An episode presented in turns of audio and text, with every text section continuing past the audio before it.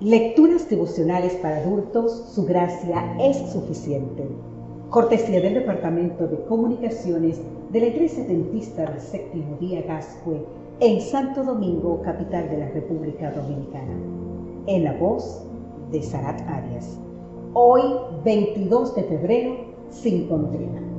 El libro de Romanos en el capítulo 8, versículo 1 nos dice, ahora pues, ninguna condenación hay para los que están en Cristo Jesús, los que no andan conforme a la carne, sino conforme al Espíritu.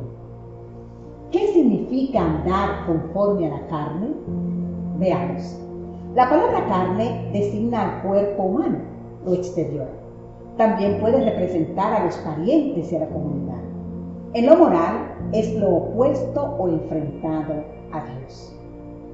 Centrado en lo material, y en lo temporal.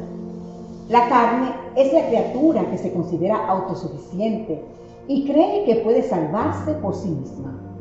Para Pablo, carne es un poder que actúa en el ser humano, contrario al Espíritu de Dios. Andar en la carne es opuesto totalmente a andar en el Espíritu. Lo carnal no tendrá parte en la eternidad con Dios.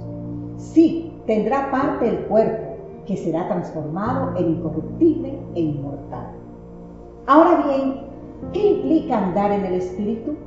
Es caminar con Dios, así como Enoch lo hizo. te invito a leer el libro de Génesis capítulo 5. Es seguir guiado por el Espíritu, quien nos lleva a toda verdad, nos enseña todas las cosas, glorifica y revela a Cristo y nos conduce en todo el proceso de la salvación.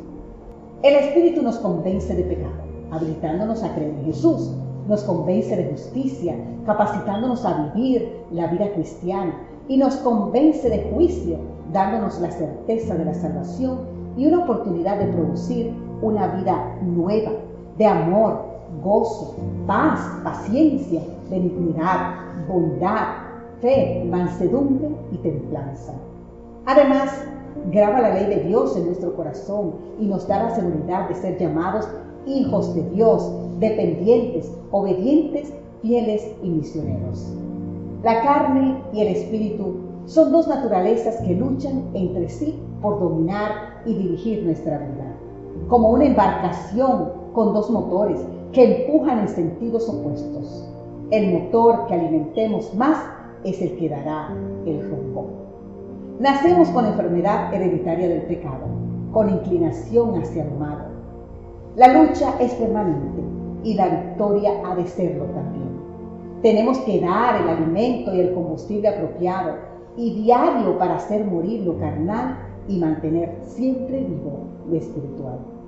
Querido amigo, querida amiga, alimenta tu espíritu en lugar de tu carne. Ahora bien, ¿cómo hacerlo?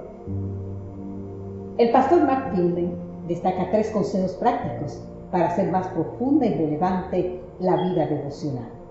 Primero, leer con oración, conversando interactivamente con Dios.